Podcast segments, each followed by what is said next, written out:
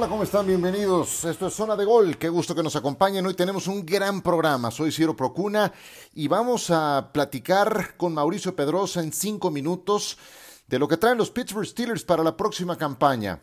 Tampa, Carolina, Atlanta y New Orleans, la división sur de la Nacional. Pondremos el foco en ellos en nuestro último bloque y lo que ha dejado esta jornada en la pretemporada. Justamente con eso comenzamos. Algo significativo para México, y por ahí quiero comenzar, ha sido el debut de Alfredo Gutiérrez con los 49 de San Francisco.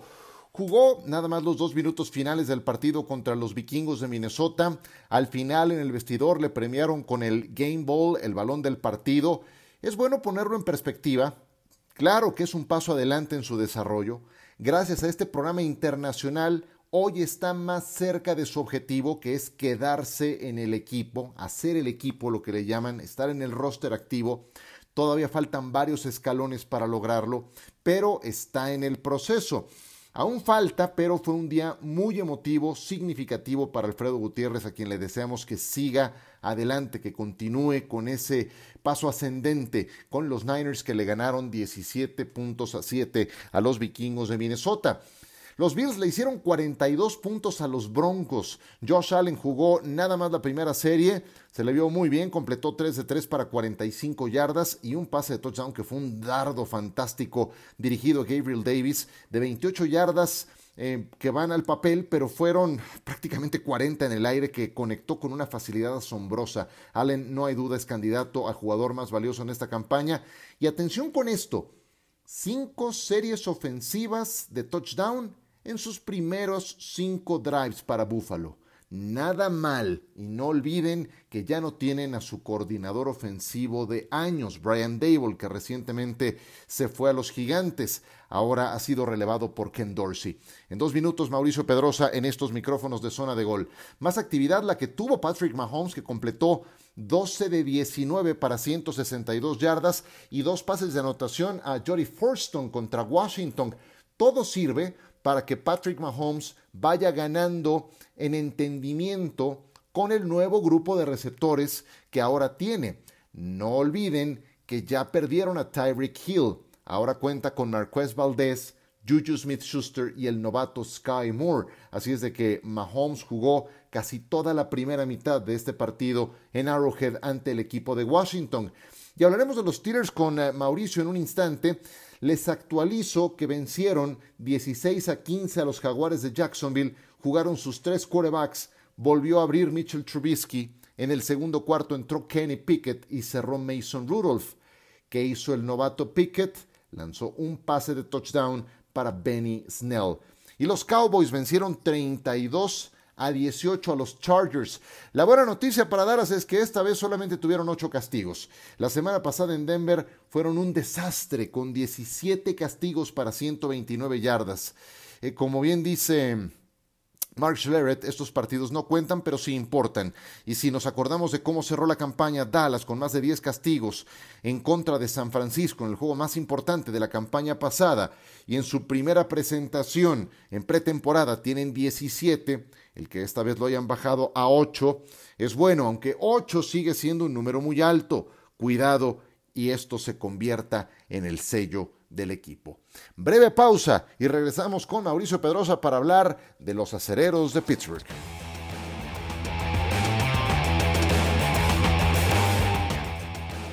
Seguimos con ustedes en Zona de Gol, señoras y señores, con ustedes Mauricio Pedrosa. Sin más presentación, ¿cómo estás, Mau?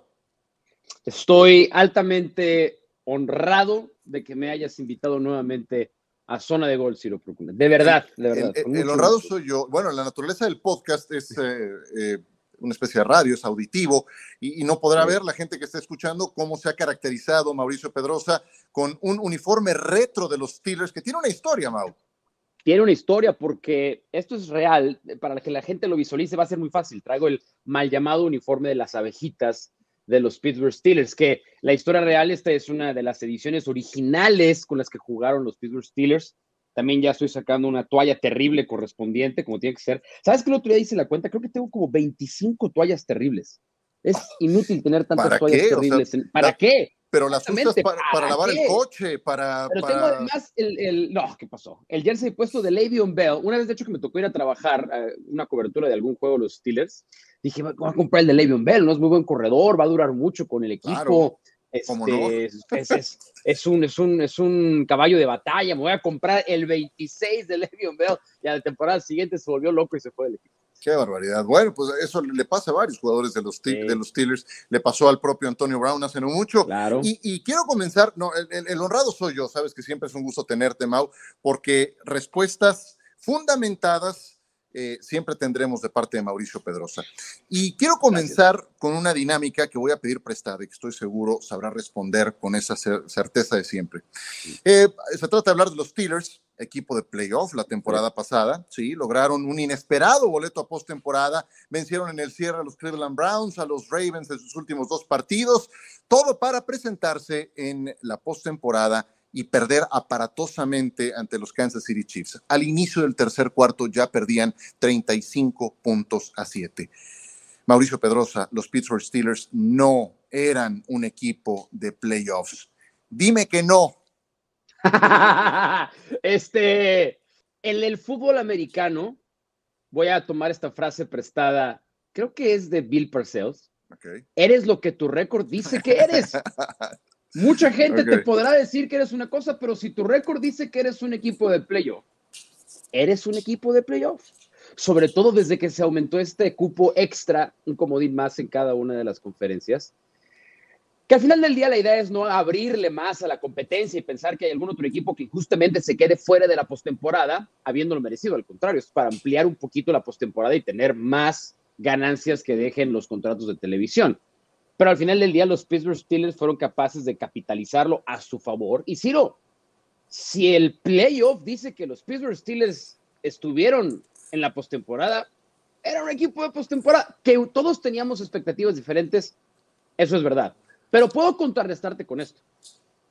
Si tú ves el roster de los Steelers y le pones a un coreback competente, no excelente, competente, son un equipo de playoff. Bueno, pequeña cosa, pequeño, ah, pequeño, pequeño factor, ¿no? Yo creo que aquí entonces el matiz que habría que introducir es que no todos los equipos de playoffs son aspirantes o son eh, candidatos o tienen la calidad, la capacidad para, para ser campeones, porque me pasa lo mismo con los Patriotas que se metieron a playoffs, pero una vez que se midieron con un equipo que sí estaba en la sintonía, sí estaba en la órbita de los que podían ser campeones y perdieron aparatosamente. Pero lo más importante, yo creo, es saber si son un equipo de playoffs para la campaña que está por empezar.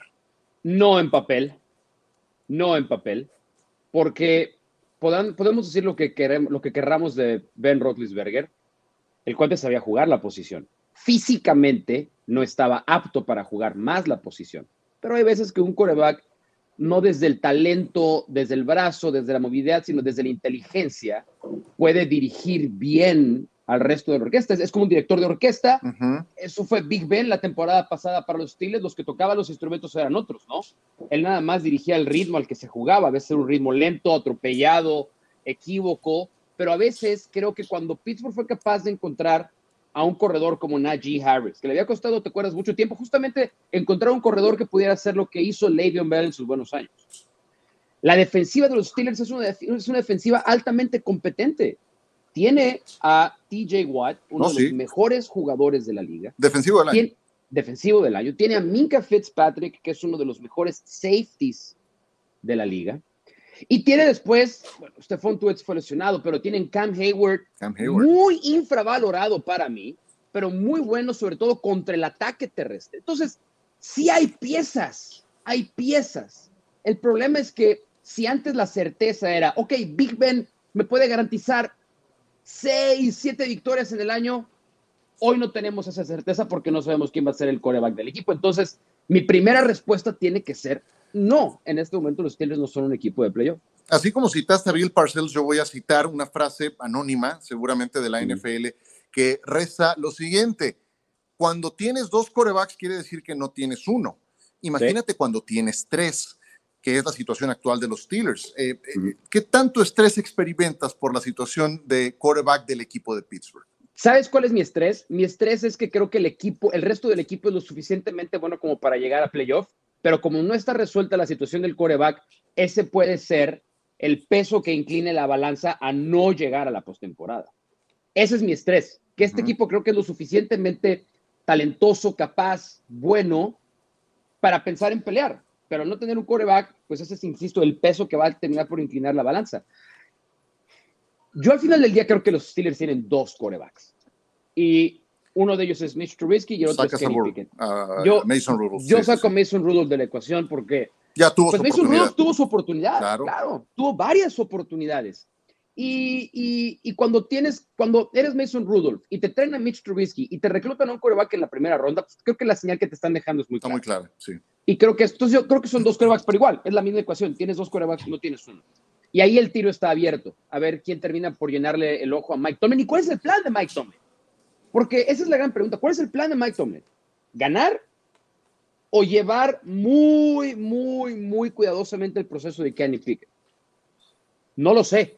No tengo esa respuesta. Y hasta que no sepamos esa respuesta, vamos a tener mucha más luz de entonces quién y por qué va a ser el coreback titular con los Steelers. Y se vale que no tengamos la respuesta, nosotros finalmente no estamos dentro del equipo, pero tú crees que Tomlin, sí, no, sí, pero tú crees que Tomlin ya lo tiene decidido, porque oye, mira, yo veía de Trubisky, lo pueden pelucear y lo que ustedes me digan, tiene 29 ganados y 21 perdidos como titular, ¿qué los quisieran algunos? Coreback de playoff. Coreback de playoff, sí, podrá hacer lo que ustedes me digan, pero, pero bueno, tiene ese, ese factor, como que muy rápido pasó, pasó esa a esa categoría de coreback suplente. Pero bueno, ahí están los números. Pickett, bueno, yo lo vi jugar en casa, su último partido, se le vio bien, confiado, pero falta, falta mucho más, no es para tomar una decisión. Pero ¿crees que ya la tiene tomada, ya sabe qué va a hacer Mike Tomlin o, está esperando a ver cómo se va desarrollando el pulso? Honestamente creo que no la tiene tomada. Y por eso, eh, mientras estamos grabando este podcast, eh, todavía no se juega el partido contra los Jaguars, el segundo juego de pretemporada de los Steelers que ahí creo que es en donde vamos a tomar la decisión. Porque vi todo el juego de los Steelers contra los Seahawks el otro día y uno lo ves como aficionado, ¿no? Yo, yo lo veo como aficionado de Steelers y pues te da mucha emoción ver a Kenny y el estadio, Kenny, Kenny, y la verdad el cuate jugó bien. Pero jugó contra, uno, los Seahawks que van a ser de los peores equipos esta temporada, no nos olvidemos. Y dos, estuvo jugando el, ese cuarto cuarto eh, o el último cuarto y esa última serie ofensiva para, para, ganar el juego, pues la juega contra los que realmente representan del lugar 75 al 90 en el roster, ¿no? La mayoría de los defensivos a los que enfrentó seguramente no van a estar en el roster de Seattle cuando arranque la temporada. Pero, por lo menos hay ciertas señales de optimismo que yo creo que quiere ver las refrendadas Mike Tomlin en el juego, en los siguientes juegos de, de pretemporada. Yo por eso honestamente creo que no la tiene. Si hoy tuviera que tomar la decisión, con lo que tenemos al alcance, yo creo que juega Mitch Trubisky, porque también debes de respetar al resto de tu roster. Tienes que respetar al resto que quieren ganar. ellos les vale un comino si Kenny Pickett se está, lo, están apapachando o no. Ellos que cualquier otro tipo en las trincheras quiere ganar el juego sí o sí, porque también de eso depende su salario, sus contratos, su familia, su comida. Entonces yo creo que si hoy arrancara la temporada, creo que, es más, me atrevería incluso a ir tan lejos como para decir, creo que Mitch Trubisky va a arrancar la temporada como titular y hasta que sea dramáticamente imposible mantenerlo si comete errores o el equipo no avanza, vamos a ver a Kenny, a, Kenny Pickett jugar. Sí, yo, yo también creo que así va a ser. Además, con Trubisky, abres una dimensión que no tuviste casi en toda la carrera de Ben Roethlisberger o en la segunda mitad de su carrera, que es esa capacidad atlética del mariscal de campo para improvisar, para salir de la bolsa de protección, inclusive para correr. En ese aspecto atlético, Trubisky te aporta esa otra dimensión. Ya luego en la toma de decisiones y en, los pases y lo que tú me digas, ya estamos hablando de otra cosa. Pero sí creo que Trubisky te aporta eso. Y va a depender mucho de Najee Harris. Eh, yo, yo creo que, la, hombre, veía un dato. Najee Harris fue el jugador que más toques de balón tuvo. Más acarreos, más recepciones la temporada pasada. Es decir, le sacaron jugo al chavo. ¿Qué tanto dependen de él?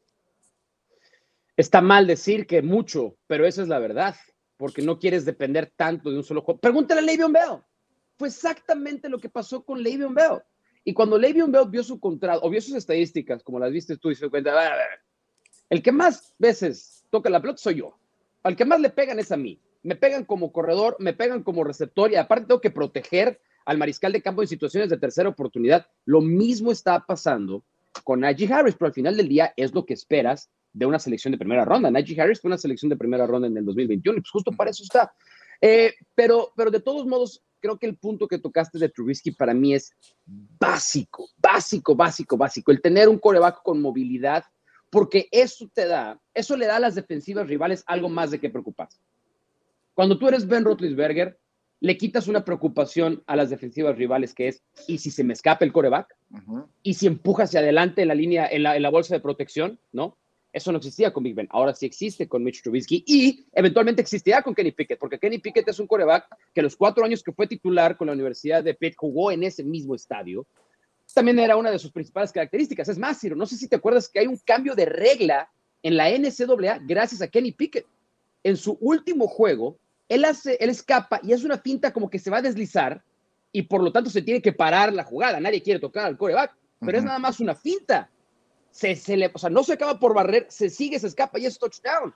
Y eso ha provocado un cambio de regla ahora en la NCAA, pero por la movilidad y agilidad que tiene también Kenny Pickett. Entonces, si tienes un coreback que tiene esa, esa otra esfera que no tenías con Big Ben, creo que a lo mejor vas a limitar un poco, ojalá así sea, los, las veces en las que le exiges a, a Najee Harris. Y los Tigres tienen un par de buenos alas cerradas y dos muy buenos receptores. No debería ser otra temporada en la que la carga de trabajo depende exclusivamente de tu corredor titular. Sí, sí, sí. Me, gustó mucho lo de Pat Fryermuth la, la temporada pasada. Sí, eh, seguro. Regresado a Penn State, especialmente en zona roja, aparte un tipo de muy buena estatura. Vamos a ver que ojalá no le pase, de verdad, ojalá no le pase, como a este receptor abierto salido de Notre Dame, que tuvo una gran primera campaña y después se cayó con el equipo de Pittsburgh, cuyo nombre acaba de írseme en este momento egresado de Notre Dame. Bueno, ¿De qué época estamos hablando? No, de actual, está en el roster, eh, de hecho. Es el Chase Claypool, ya, perdón, ah, se me fue, se me fue la onda. Pero Claypool. empezó muy bien y luego se lesionó, pero yo tengo fe en Claypool, ¿eh? Sí, vaya, le pasó el slump del segundo año del novato. Sí, eh, pero yo... Eh, qué sé yo. ¿Y viste, ¿Y viste a George Pickens, el receptor de Georgia? De primer año también. Ajá. Un espectáculo, ¿eh? Ah, hombre, por favor. Un no, no, no. espectáculo. George hasta, Pickens. Hasta le cambió el semblante. Los Steelers, si algo saben hacer en esta vida, es reclutar, ah, draftear receptores. Sí, sí, sí. Inclusive con George Pickens. Encuentran perlas de donde uno no podría pensar que las hay. Mauricio Pedrosa está engalanando esta emisión de Zona de Gol, este humilde podcast. Como diría Mario Carrillo, un privilegio, un honor, Ciro, acompañar. Efectivamente, acabo de estar con el, gran Mario Carrillo. Eh, a ver, el gran TJ Watt, jugador defensivo del año, igualó el récord de capturas, bueno, más bien superó el récord de capturas de quarterback de Michael Strahan 20 años después. ¿Se le puede pedir más a TJ Watt? No. ¿O esperas que baje un poco su rendimiento? No, sabes que incluso ese número, TJ Watt se perdió un par de partidos. Claro. Yo me acuerdo por lo menos un juego en el que nada más estuvo medio juego en el terreno, en el terreno, o sea, es decir, ni siquiera, ni siquiera es que haya estado tantos snaps como para a fuerza tratar de alcanzar. No, es, es una bestia demoledora porque es, sabes que a mí me sorprendió una vez que lo vi en, en persona. Tú lo ves en la tele y lo comparas obviamente con JJ Watt. Piensas, no es tan grande como JJ Watt. Y efectivamente, JJ Watt es, es un, ah, no, es, que es, es un espécimen diferente. Pero TJ Watt también es un monstruo y además es rapidísimo. Entonces, no, es, claramente, junto con Aaron Donald, de esos jugadores que te pueden cambiar un partido desde la línea defensiva. No hay muchos en la NFL y no ha habido muchos en la historia realmente de la NFL. Pero bueno, Aaron Donald yo sí creo que se cuece aparte. Eh, y él es interior. TJ Watt va por afuera y su responsabilidad número uno es el, el, cazador de cabezas principal en el equipo, pero es muy completo porque también lo puedes tirar en jugadas de pase en las que presionen a lo mejor cuando mandas cargas eh, orientadas hacia un solo lado, no, no cargas totales. TJ Watt es bueno también defendiendo el pase, batea muchos pases, que yo eso creo que se enseña en la familia Watt desde chiquitos, ¿no? Como, como batear pases. Desde la cuna. los dos son unos monstruos. Desde la cuna lo experimentan. Sí, sí, sí, Pero el, el, el, tema es el otro lado de la, de la línea defensiva, ¿no? Alex Highsmith creo que cumplió como un buen suplente o un buen recambio a Bud Dupree cuando estaban Bud Dupree y TJ Watt eh, eh, escoge tu veneno, ¿no? Te van a caer de los dos lados. Pero Highsmith creo que lo hizo muy bien. Ojalá Cam Hayward se mantenga, se, mantenga sano. Y la defensiva para mí, este, este año va a ser muy importante para alguien como Devin Bush. Este es el año de te quedas o claro. perteneces o no. No nos olvidemos que los Steelers subieron en el draft, es decir, hicieron un canje para subir por Devin Bush y su primera temporada muy buena, la segunda se lesionó y la temporada anterior una decepción en general Devin Bush. Lo vi en este partido, en el, primer juego contra Seattle, mucho más fuerte, lo cual quiere decir que, ha aumentado su masa muscular. Lo vi más rápido, entonces e, esa para mí es la clave en la defensiva de los Steelers, porque les corrían mucho, ¿te acuerdas? La temporada pasada. Claro.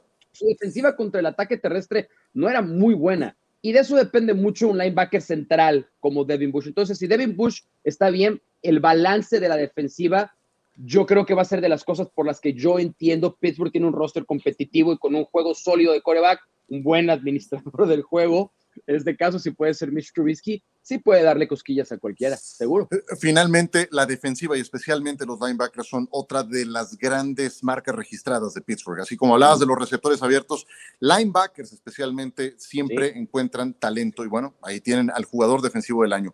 Dos preguntas más, bueno, una pregunta más para terminar y, otra será una predicción. De lo que llegó y lo que se fue vía agencia libre, vía reclutamiento, ¿en dónde pondrías el acento de lo que te gustó y lo que no te gustó? Bueno, del reclutamiento yo insisto en George Pickens. Eh, he, estado viendo algunos videos eh, en Training Camp. Ya cuando, cuando lo, lo, reclutaron me metí a estudiar un poco más de él y ver más. lo vimos en Georgia, obviamente, el campeón eh, vigente del fútbol americano colegial. Y, ya sabías que era un monstruo. Probablemente sea el mejor receptor de esta clase, de esta categoría. Es súper complejo. Es alto, muy buenas manos, es potente. Es como una versión no tan potente de DK Metcalf corre muy buenas trayectorias, gana físicamente, es decir, cuando tiene esquineros o safeties que le compiten, no le dejan mucho espacio, con su, con su cuerpo es capaz de generarse los ángulos para bajar los balones. Él me gusta mucho. Si eh, siendo, sin ser tan fuerte eh, como DK Metcalf, si tiene mejores manos y es más regular que Metcalf, entonces le puede servir mucho a Pittsburgh, porque creo que ese es el principal problema con DK, que es de unos altibajos eh, terribles. Sí. Em, y después creo que eh, la, salida, bueno, este, creo que se retiró incluso Stefan Tuer, porque las, las, decisiones que tuvo no las, no las pudo superar y no las, y no las pudo, eh, no pudo sobreponerse a ellas. No está en el roster, por lo menos. Y es pesadísimo porque él era muy bueno contra el ataque terrestre y su última lesión la resintió el equipo. Y en términos de liderazgo, Joe Hayden, más allá de que Joe Hayden, el esquinero, ya no tenía la misma explosión con la que sí llegó a los Steelers y sobre todo con la que jugó con los Browns, pero había situaciones, sobre todo en tercera oportunidad, que podías alinearlo contra el mejor receptor del equipo rival eh, y competía bastante bien. Ahí creo que los Steelers van a cojear un poco en el área de los esquineros. Eh, Levi Wallace es el que ha estado jugando ahora, ahora junto con Cam Sutton, que es el que está del otro costado. Ahí ese es el talón de Aquiles de los Steelers, el tema de los esquineros. Vamos a ver si por lo menos un equipo que tenga mucha presión al mariscal de campo con eso lo puedas compensar. Pero ahí esas son mis dos áreas. Mucha, mucho optimismo con el lado de Pickens y del lado defensivo la gente que se fue sí creo que deja huecos importantes. Correcto. Y para terminar, esta última tiene que ver con algo de lo que empezamos hablando al inicio de esta, de esta intervención. Eh, los Steelers lograron ese boleto casi casi de reintegro, después les fue muy mal en la postemporada. Pero vaya, muy a tono de cómo están las cosas, eh, no nada más en México, también en los Estados Unidos, en el mundo. Tal parece que la inflación también impactó el precio de los boletos para irse a la postemporada en la conferencia americana. Sí, creo que están más caros que el año pasado. Y la inflación también se reflejó. Entonces, ¿les va a alcanzar con el capital para meterse a la postemporada y para hacer qué? No es un equipo contendiente a ganar. O sea, voy, voy, de, voy de arriba hacia abajo. No es un equipo contendiente a ganar el Super Bowl ni a llegar al Super Bowl lo número uno. Sería una sorpresa gigantesca. No, es más, voy a ver cuánto paga los Steelers llegar al juego de campeonato de la conferencia americana, porque honestamente. Puedes preguntar a Don Vegas. Don Vegas lo tendrá. No, está, enterado Don Vegas todavía de cuánto, cuánto, pagan, porque apenas se va a meter Don Vegas a estudiar las tendencias de las apuestas de la NFL para esta temporada. Eh, ¿Sabes cuál es el problema? La división. Me, cuesta mucho trabajo rankear la división. No hubo un equipo, y esta es una estadística, no es una opinión, y creo que la sabes tú también esta. No existió en la NFL un equipo con más lesiones que los Ravens la temporada pasada. claro, y creo que nunca en la historia de la NFL un equipo había perdido a tantos titulares a lo largo de la temporada por lesiones como los Ravens. Fue escandaloso el tema de lesiones en Baltimore.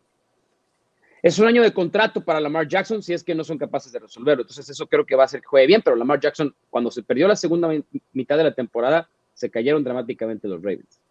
Los Bengals, sabías Ciro, sabías, esta ha sido Vegas ya, ya, ya la tiene clara. Ya la tiene. Las Vegas no tiene a los Bengals como un equipo de playoff. No lo tiene ni siquiera llegando a playoff en las expectativas de los apostadores de, la, de, Las Vegas. ¿eh? Imagínate, no los tiene ni en playoff. ¿Y qué va a ser de los Browns? Hoy sabemos ya que Deshaun Watson se pierde los primeros 11 juegos de la temporada. Yo te voy a decir algo, ¿eh? Aún si hubieran sido nada más 6, tengo mis dudas muy fundamentadas sobre Deshaun Watson en los Browns. Los receptores de los Browns no son tan buenos como fueron las últimas dos temporadas. es un tema. Tiene dos grandes corredores. Tiene, un, tiene tres grandes corredores si cuentas a, a Deshaun Watson. Entonces, te voy a decir que sí desde hoy, que estamos grabando a mediados de agosto, mediados hacia finales de agosto, para que lo grabes. Reponen a la inflación, qué bien, muy bien. Los Pittsburgh Steelers. Alcanzó el capital. En el último partido, Araña, alcanzan su pase a la postemporada. Me parece muy bien, pues eh, ya veremos un poco más adelante, pero, pero eh, no sabía lo de Cincinnati, qué gran dato el que, el, que, el que me das. Sí sabía el de los Ravens, peor no les puede ir. Uno, uno quiere suponer que peor no les va a ir. Dame 10, dame 5 segundos porque aquí lo tengo en mis favoritos. No es nada más Las Vegas, aquí está, ni el ESPN Football Index, que son las estadísticas avanzadas del líder mundial en deportes.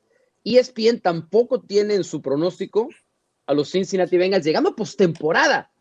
El campeón de la conferencia americana, las estadísticas no lo tienen llegando ni a postemporada.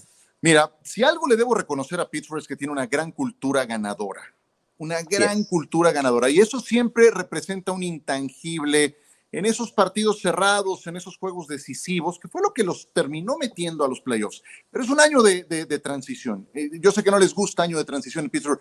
Cuando, perdón, cuando cambias a tu coreback de más de 15 años, es un año de transición. Entonces, les deseo mucho éxito, de verdad, porque es un equipo que considero que siempre debe de estar involucrado en lo más alto y eso le ayuda a la liga que sea vista, que se ve de todas formas, pero sabe diferente cuando están los Steelers y sabe diferente cuando también está el señor Mauricio Pedrosa en este podcast. Te mando un abrazo, querido Mau. Siempre un gusto tenerte aquí.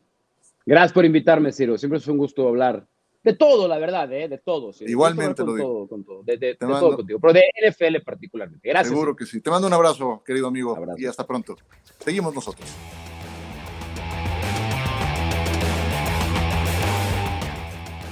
Siempre un gusto tener a nuestro querido Mauricio Pedrosa en este podcast. Vamos a continuar con la recta final y vamos a analizar ahora la división sur de la Conferencia Nacional. Aquí vamos.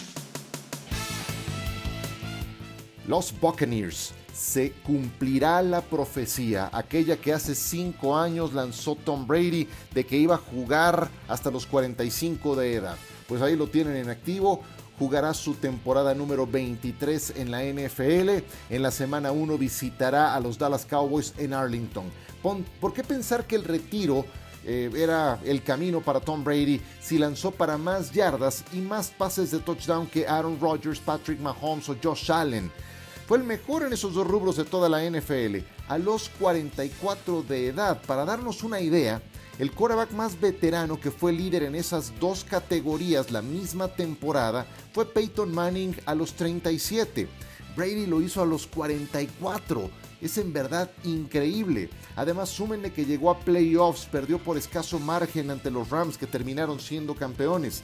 Calidad tiene, salud también, equipo competitivo, ahí está, experiencia toda, está de regreso está de vuelta Tom Brady. ¿Y con qué se encuentra? Con un nuevo entrenador en jefe. Se retiró Bruce Arians, toma su puesto el coordinador defensivo Todd Bowles. Para efectos de Brady y la operación de la ofensiva seguirá entendiéndose con Byron Leftwich en la coordinación de la misma.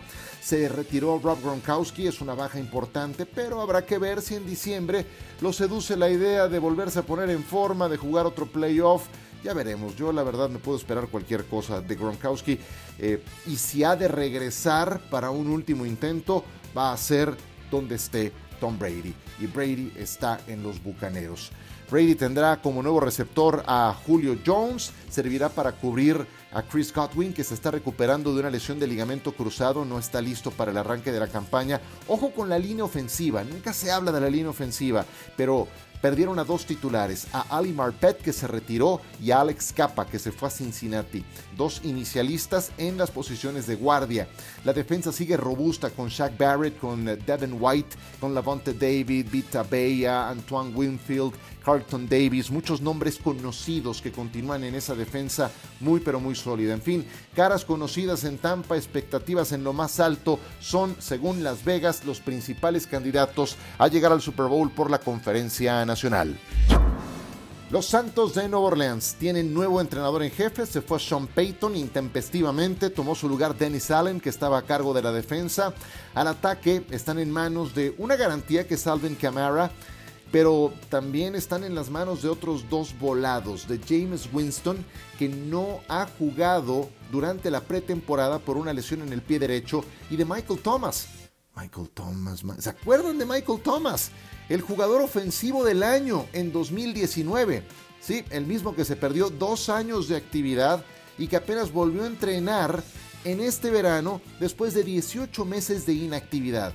Pónganse a pensar, 18 meses de inactividad por una lesión en el tobillo.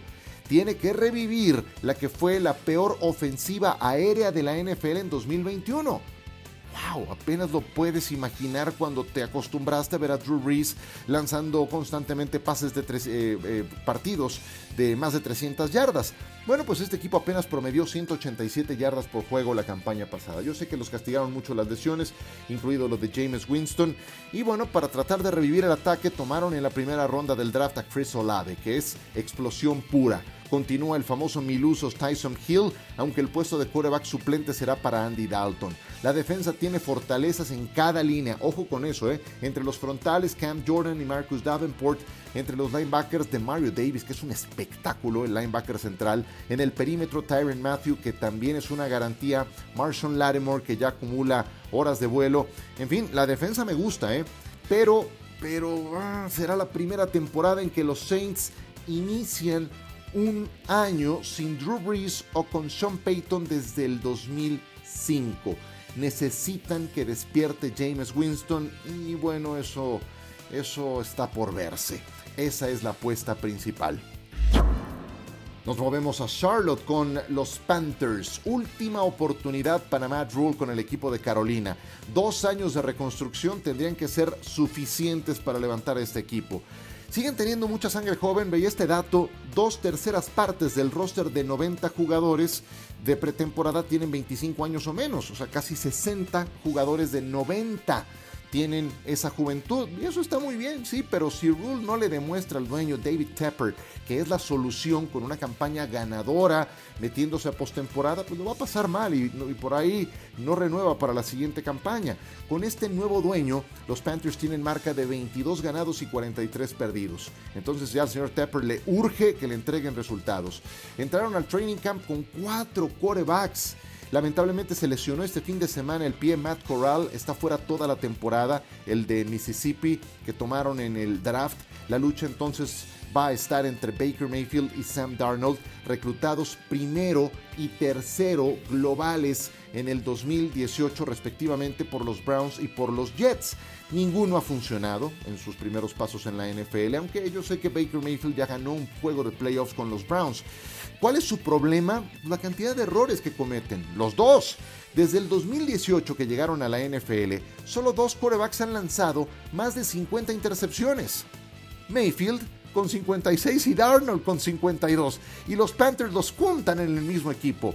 Juntan 108 intercepciones en 110 partidos. 108 en 110 partidos. Una barbaridad. Casi una por partido en promedio pero te define finalmente lo que son. Y creo que Mayfield lleva ventaja, pero va a tener que lidiar con una línea ofensiva muy mala, ni cerca de lo que tuvo para protegerle en Cleveland en su última temporada. Pero ¿qué hay de las armas? Bueno, Christian McCaffrey. Eh, sí, McCaffrey se perdió 10 juegos con una lesión en el tendón de la corva la temporada pasada y se ha perdido 23 partidos en los últimos dos años. Ha resultado una muy mala inversión para los Panthers que le pagan a McCaffrey el sueldo más alto para un corredor de bola, 16 millones de dólares promedio por año. Y lo que han recibido en las últimas dos temporadas ha sido muy poco. ¿Cuál es su principal fortaleza? La defensa, arrancada número 2 total la temporada pasada. La debilidad, el mariscal de campo. Y Atlanta. Los Falcons están en plena reconstrucción. Le dijeron adiós a Matt Ryan después de 14 años. No pudieron llevarse de Sean Watson, imagínense, también se lo querían llevar al que acaban de suspender por 11 partidos. Y todo lo que consiguieron fue Marcus Mariota. Reclutaron en la tercera ronda a Desmond Reader de Cincinnati, es un novato, no viene muy, muy rankeado que digamos. Y, bueno, me podrán decir que Mariota tuvo temporadas ganadoras en tres de los cuatro años que estuvo con los Titans. Sí, ahí está el registro, los números son fríos, incluyendo una campaña de playoffs en 2017, pero también les digo que no inicia un juego desde la semana 6 de la temporada 2019. Jugadores dinámicos, ¿cómo andamos en ese rubro? Eh, bastante bien aquí. Cordero Patterson, que es como una navaja suiza, un velocista que en un parpadeo te pinta la cara desde el backfield o como receptor o como jugador en movimiento o también como eh, carnada, como señuelo para provocar errores de la defensa. Y entonces también tienes una ala cerrada como Kyle Pitts, que en su año de novato superó las mil yardas. Y tienes a un novato que tomaron de la Universidad del Sur de California, de los Troyanos, que se llama Drake London. Uf, si ven un juego de los Falcons, no se lo pierdan. Metro con 93, uno de los mejores receptores de su generación, con una eh, gran eh, capacidad atlética. Drake London jugador que vale la pena. Entonces, hombre, no estamos mal en jugadores dinámicos, pero está por verse quién es el encargado de activar a esos jugadores dinámicos, porque dependen del coreback. A la defensiva su principal problema está en la presión al coreback. Tuvieron el índice más bajo en ese rubro de la NFL. Y si no presionas al coreback rival, entonces estás en problemas. Así las cosas para los Falcons de Atlanta. Como conclusión en esta división, si ranqueas a los quarterbacks, eh, no solo en esta, en cada división, esta es una regla que me encanta, normalmente encuentras una pista muy concreta de cómo terminarán ordenados. Y aquí, por lo que acabamos de ver, Tom Brady es el uno, y por mucho. Y luego, ¿quién tiene la segunda mejor situación de mariscal de campo en esta división? ¿Nueva Orleans con James Winston? Atlanta con Marcus Mariota o el novato Desmond Reader, los Panthers con esas máquinas de intercepciones que son Mayfield y Sam Darnold. Creo que está muy claro quién va a ganar el sur de la Nacional. Y después, después que aparezca el menos malo y nosotros nos tenemos que despedir. Muchísimas gracias por descargar esta zona de gol. Les mando un abrazo muy muy fuerte y los espero la próxima semana cuando regresemos con más de la actualidad de esta liga que tanto nos gusta, la NFL que está a punto de comenzar. Gracias a Mauricio Pedrosa, nuestro invitado de hoy. Regresaremos dentro de una semana con más. Por ahora que la pasen bien, suscríbanse, califiquen nuestro podcast y aquí nos escuchamos muy pronto.